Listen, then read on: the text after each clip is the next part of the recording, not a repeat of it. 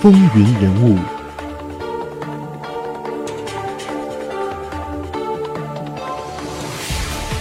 欢迎回到风云人物。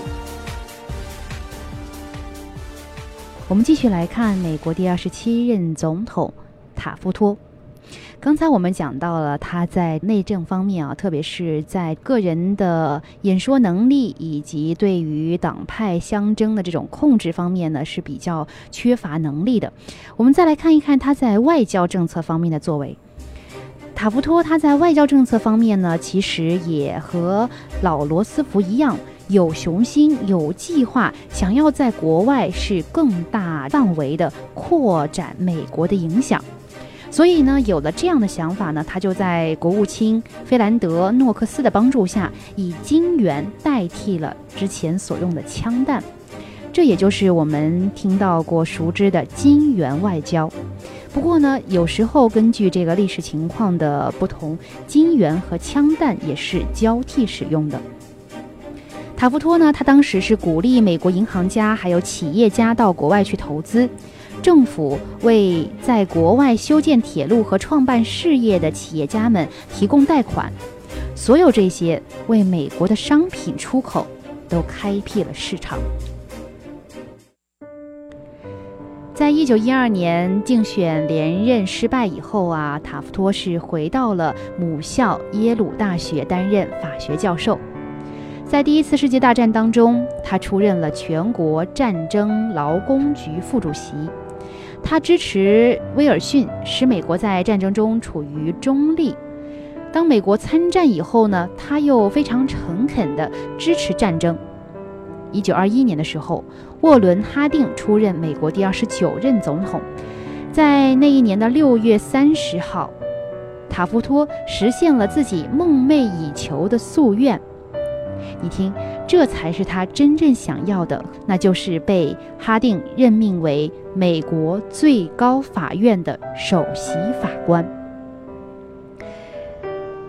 塔夫托呢，就把这一项任命啊，当做他一生当中最大的荣誉。所以说，他对于这个法律的热爱啊，远远对于入主白宫要来的强烈的多。因为他曾经啊，在一九零九年的时候当了总统以后呢，曾经有这样说过：“他说，总统都像是走马灯似的，可是法院却永远活着。”所以说，他被任命为最高法院的首席法官以后呢，他真的是觉得实现了自己毕生的愿望。那么塔夫托啊，他担任了首席法官之后呢，就把最高法院的权力啊扩大到了空前的程度。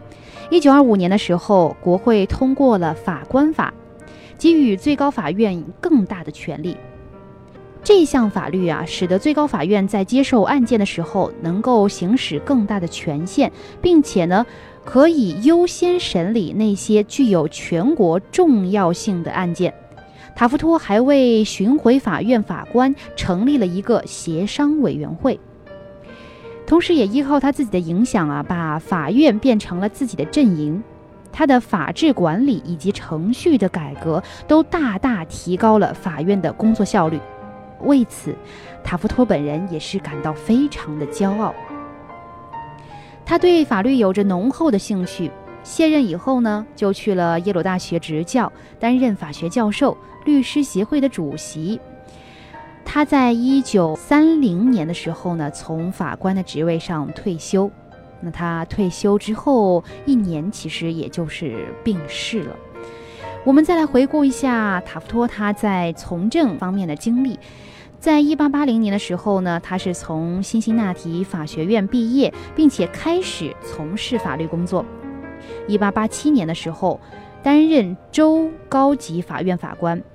一八九零年到一八九二年的两年时间内呢，他是担任美国司法部的副部长。之后，从一八九二年到一九零零年这八年的时间，是担任美国第六巡回上诉法院的法官。一九零零年呢，他就被任命为第二菲律宾委员会主席，到菲律宾组织文官政府。在接下来的一年，是一九零一年，他成为了美国第一任菲律宾总督。那他是致力于发展当地的经济，政绩卓著，非常受当地人民的爱戴。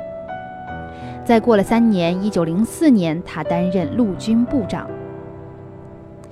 关于塔夫托啊，他其实有一个绰号，人们送给他的一个绰号是什么呢？因为他当时啊入主白宫的时候啊，他的身体应该是所有入主白宫总统当中最为魁梧的一个。他的体重啊有多重呢？体重达到了一百三十五至一百六十公斤之间，大概有三百三十多磅。人们当时呢就送给了他一个绰号，叫做“大嘴巴”。那这个大嘴巴啊，除了跟他这个体重啊有点关系以外，其实呢，有一次啊，因为他回答这记者提问的时候，也是让大家觉得他有点口无遮拦。就是有一次，有一位这个呃著名的记者在谈到一九零七年恐慌后的困难时期时，问他说：“如此高的失业率会导致什么样的后果？”我们这位第二十七任总统塔夫托他就无可奈何地说了一句。鬼才知道，这句话后来就被广为流传起来了。以后的一段时间呢，人们特别是这个工人们啊，就送了他一个绰号，说是叫做“见鬼的塔夫托”。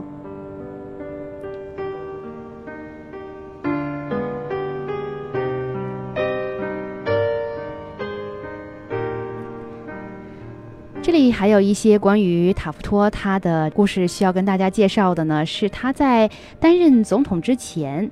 那我们知道啊，他是在一九零九年开始担任美国的总统的。那么其实呢，他在一九零五年的时候啊，他担任的是美国陆军部长。在这一年，也就一九零五年的七月八号，那么由塔夫托所率领的一个美国政府代表团从旧金山登上了满洲里号远洋轮。那么他们当时啊，其实是准备要对远东地区的日本、菲律宾还有中国这三个国家进行为期三个月的正式友好访问。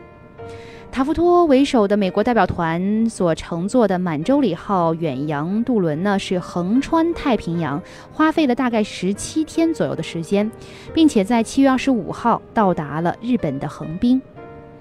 代表团首先从横滨赶往东京，接着又先后访问了本州岛和九州岛。在东京的时候，塔夫托和日本首相桂太郎进行了正式的会晤及谈判，并且呢签署了一份非常重要的协议，就是塔夫托桂太郎备忘录。那么在这个协议当中，美国政府承认了日本对于朝鲜具有自由处置权，而且呢，这个日本政府啊就。承诺保证菲律宾的安全和尊重美国政府的远东门户开放政策。菲律宾是二十世纪初美国唯一的海外殖民地，而塔夫托在出任陆军部长之前呢，我们之前介绍过，他在一九零零年到一九零四年期间是担任过菲律宾总督的职务。那么，美国代表团其实他当时啊要解决的第二个非常棘手的问题呢，就是中国社会各界对于1905年发起的抵制美国货的运动。这次抵制运动的导火线呢，是美国国会推出的一系列排华法案。在19世纪后半期呢，为了开发美国的西部和建造横贯美国东西的太平洋铁路干线。美国资本家从中国是招募了大量的华人苦力，后来呢，就是这些华人啊，为了美国当时的这个西部开发，是做出了卓越的贡献，尤其是在修建铁路动脉方面。当第一条太平洋铁路干线在一八六九年建成之后，美国东西交通是大为改善，而在七十年代中。美国出现了严重的经济危机，劳资矛盾是日益激化。那么，为了缓和美国工人的就业问题呢？美国各地都掀起一股这个排华浪潮。在一八八二年的五月六号，美国国会推出了臭名昭著的排华法案。对于美国工人啊，就美国在美国的这个华人，这个华工呢，人身自由是进行了很多歧视性的限制。比如说，那个法案它就设定实现不准新的华工再进入美国。那么，对于已经获得美国合法居留身份的华人，在离开美国时啊，必须领取回美证明，否则就不能够再次入境。中国政府所颁发的来美证明必须要经过美方海关人员的认证。中国人啊，没有权利入美国国籍等等这些非常苛刻的、非常这个排华的这种政策。后来呢，美国国会又分别在1888年、1892年和1902年不断的提出新的法案，对于这个排华法案的原有条款啊进行了修订，还有增补。这些修订和增补啊，都使得这个对于华人的限制是变得越来越严厉和苛刻。如果说这个居留美国的华工一旦离开美国就不准再回来，那么在美国的所有华人都必须要注册登记。华人原来享有的人身保护令呢，这个特权也被取消。就连原排华法案中明令可以自由往来的，比如说像教师、学生、旅游者、商人，还有官员等等享有特权的人来美国，也会受到各种的限制和刁难。就是这样一些这个限制啊，就歧视激起了这个中国各界人士极大的这种愤慨还有敌意，所以呢，这也使得当时这个美中关系也是一度的就降到冰点。那么，自从这个抵制美国货的运动在各地展开以后呢，大量的美国运往中国的货物就被积压在各个这个中国口岸城市还有港口，那美国的外交和对外商业贸易都受到了非常沉重的打击。为了改善这个美中关系啊，其实也是为了改善这个美国的这个出口的这个贸易，尽快结束这种中国抵制美货而造成的中美贸易僵局。所以呢，就在罗斯福担任总统的时候，就派出高规规格的这个政府代表团，还特意派自己的女儿作为亲善特使，想跟和美国公使夫人萨拉康格已经很熟的这个当时的慈禧太后来建立私人间的关系，来改善这种政治还有这种贸易上的僵局。那么，其实塔夫托当时呢，他去亚洲去进行远洋渡轮的访问呢，其实也是带有这样一些政治的目的。那么，我们再说回塔夫托啊，他当时我们说过，他入主白宫的时候身体是三百多磅，那么这样重的这个体重啊，也让他是疾病缠身。后来呢，最严重的就要数他患有一种叫做嗜睡症。